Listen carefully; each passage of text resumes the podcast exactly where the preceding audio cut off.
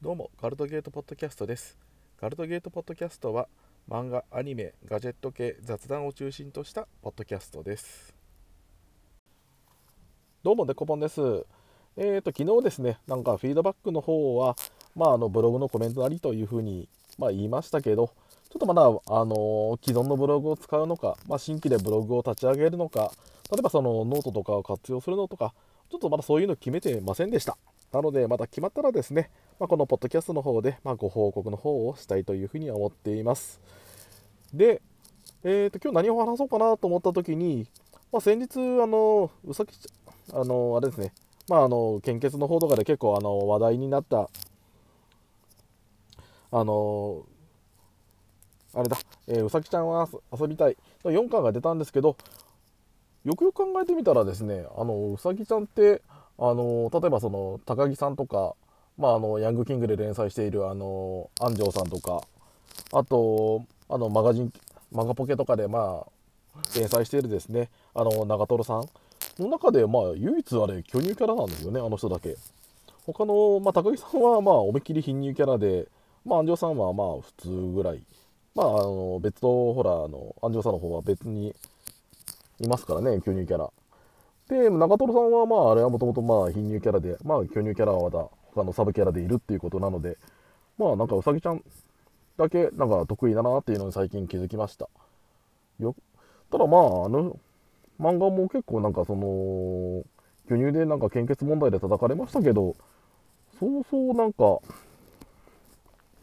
巨乳をアピールするような回はないので、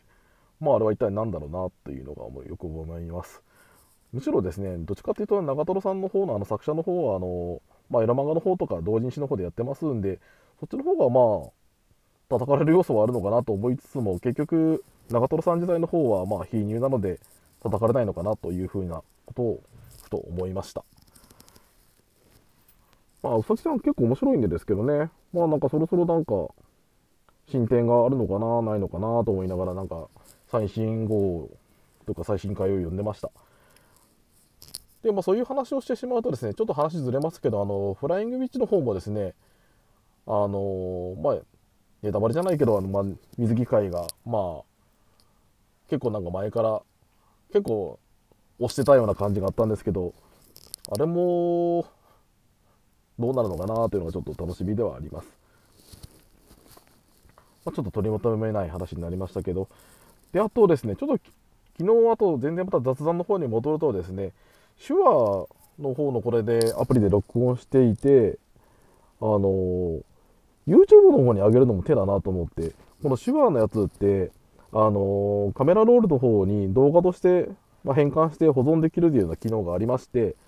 まあ、これひっつけて、まあ、iMovie の方でまとめてアップすれば YouTube に上げれるじゃんっていうことでですね、まあ、あの1箇所だけこの今アンコールの方に上げてますけどあの YouTube の方に上げてたらですね、まあ、バックアップになるのかなっていうのがありましてでこれデータ結構録音データってまあ数分間ででもですね結構重いので、